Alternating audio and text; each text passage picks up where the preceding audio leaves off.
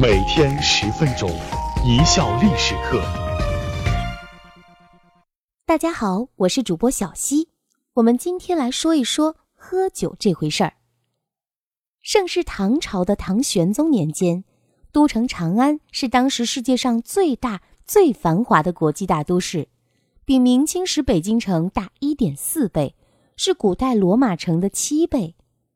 彼时的长安城，宫殿参差，百业兴旺，酒肆林立，文人骚客云集，歌姬美女相伴。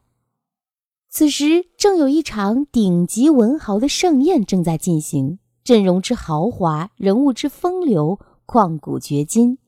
而把这场盛宴记录下来的人是诗圣杜甫，他用短短一百五十四个字的神来之笔，给我们描述了。八位顶级酒仙的倜傥仙姿，嗜酒酣态，平均每个人竟然不到二十个字，但却栩栩如生，别开生面。杜甫看来，不光穿越到现在很忙，当时也没闲着，堂堂诗圣竟然当起了记录员，让我们这些吃瓜群众赶紧搬来小板凳，坐下来，瞪大眼睛欣赏观看，看他们如何纵酒放歌。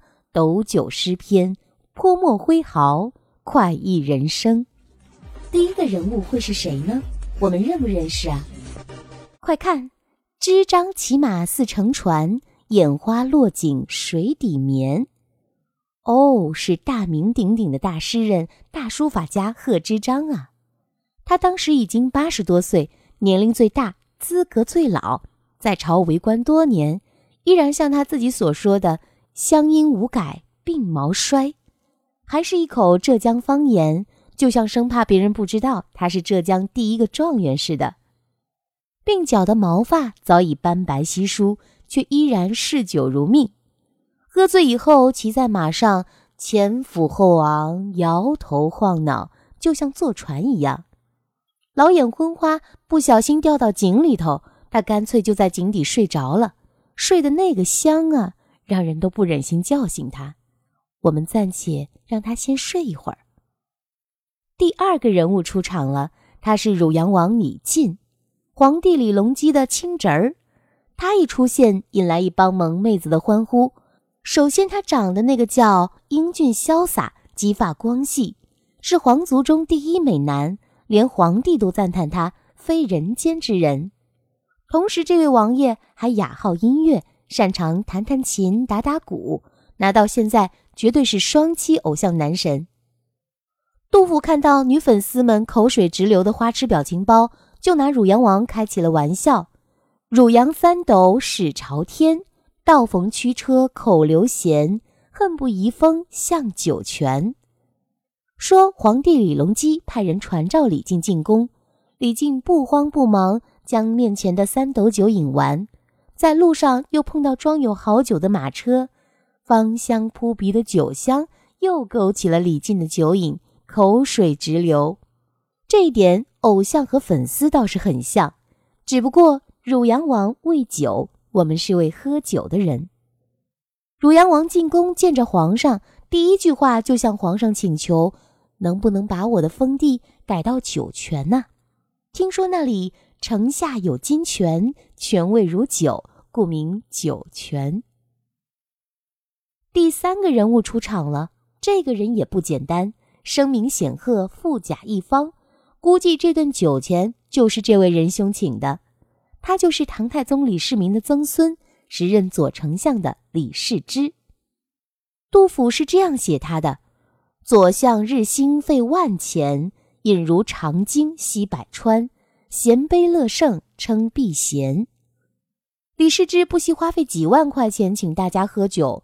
今儿哥儿几个就来个牛饮，不，牛饮仍觉得不够豪爽，精饮。对了，饮如长鲸吸百川。而且告诉哥儿几个一个秘密，咱这左丞相也不当了，以后我就每天衔杯饮酒为乐，好不潇洒快活。圣上已经同意了。我这是把位置腾出来，以便让贤嘛。第四个出场的是潇洒美少年崔宗之，妥妥的傲娇美少年呢，让人不觉眼前一亮。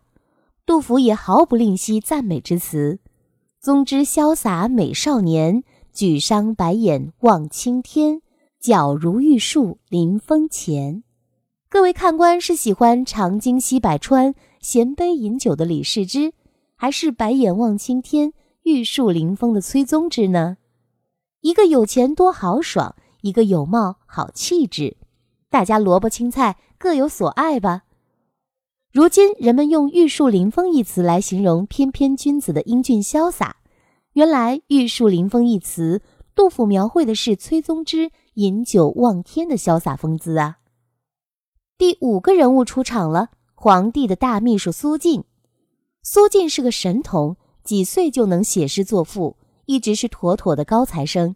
后来中进士，入朝做了皇帝的大秘书，很多皇帝颁布的制度命令。都是出自于苏晋之手。苏晋信奉佛教，长期斋戒，肉可以不吃，但他这个酒怎么都戒不掉。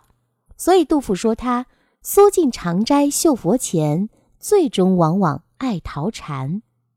苏晋在佛前斋，在酒中醉，酒性往往战胜佛性，所以他就只好最终逃禅了。本场宴会的主宾会是谁呢？杜甫是如何看待他的呢？本次宴会的中心，绝对的大主角，男一号第六个出场，他是谁呢？他就是诗仙李白，天朝巨星啊！李白爱酒，天下谁人不知？李白与诗酒结下了不解之缘，在他现存的一千多首诗词中，跟酒相关的就占了四分之一。什么烹羊宰牛且为乐，会须一饮三百杯。哇塞，这酒量一饮就三百杯。什么古来圣贤皆寂寞，唯有饮者留其名。哈哈，这是李氏逻辑，圣贤不留名，喝酒才留名。那作为小弟的杜甫是怎样描写大哥李白喝酒的呢？李白斗酒诗百篇。长安市上酒家眠，天子呼来不上船，自称臣是酒中仙。李白饮酒一斗，赋诗百篇，醉眠于长安市上的酒家。天子喊他游船作诗，他却说：“我李白是谁呀？那是酒中之仙，已经醉了，上不了船呢。”这正是杜甫眼里那个浪漫的李白，潇洒的李白。诗仙李白，酒仙李白。第七个人物出场了，这也是一大神级人物——书法家张旭。他写的草书可谓一绝，在唐代将李白的诗、张旭的草书、裴民的剑舞并称为唐代三绝。杜甫是这样描绘张旭的：“张旭三杯草圣传，脱帽露顶王宫前。”挥毫落纸如云烟。张旭喝完三大杯，在前面这些个王公大家面前脱帽露顶，挥笔疾书，甚至以头发蘸墨为笔，似有神助，自如行云流水，似烟波诡谲。酒醒后看见用头写的字，自己也认为是不可能再得之佳作。当时人们只要得到他的片纸之字。都视若珍品，世袭珍藏，绝不外传。您家里要是有一幅张旭的真迹，那可要赶紧的收藏好了。第八个人物出场了，他是像我们一样的吃瓜群众，平民布衣一枚，可酒量惊人，以上七位都不是他的对手，所以他也被邀请到这次阵容空前的豪华盛宴。他姓焦，名遂，所以杜甫说他。焦遂五斗方卓然，高谈雄辩惊四言。传说焦遂平时有口吃，但只要五斗酒下肚，就不口吃了，而且越喝越精神，高谈雄辩，让人刮目相看。好羡慕他呀！因为酒量得以和上面这些大咖们近距离接触，然后把前面这些大咖们都喝倒，这也是本事，不是？偷偷告诉各位听众。我有个非常能喝酒的哥们儿，说焦碎其实是他穿越回去的，在大咖面前装口吃，是因为不敢露怯，能把大咖们喝醉了，感觉好开心呐。露出几句现在的网络语言，唐代的这些大咖们就通通给惊呆了。谢谢诗圣杜甫，让我们得以穿越回盛世唐朝，喝一场酩酊大醉。再来回味一遍杜甫的这首传唱千年的《饮中八仙歌》，哪八仙大家还记得不？支张骑马似乘船，眼花落井水底眠。汝阳三斗始朝天，道逢驱车口流涎。恨不移风向酒泉。左向日星费万钱，引如长鲸吸百川。衔杯乐圣。称避嫌，宗之潇洒美少年，举觞白眼望青天，皎如玉树临风前。苏尽长斋绣佛前，最终往往爱桃禅。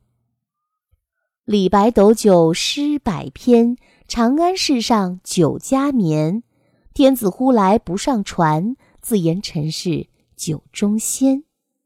张旭三杯草圣传，脱帽露顶王宫前，挥毫落纸如云烟。焦碎五斗方卓然，高谈阔论惊四言。好了，感谢大家的收听，本节目由一笑而过工作室出品。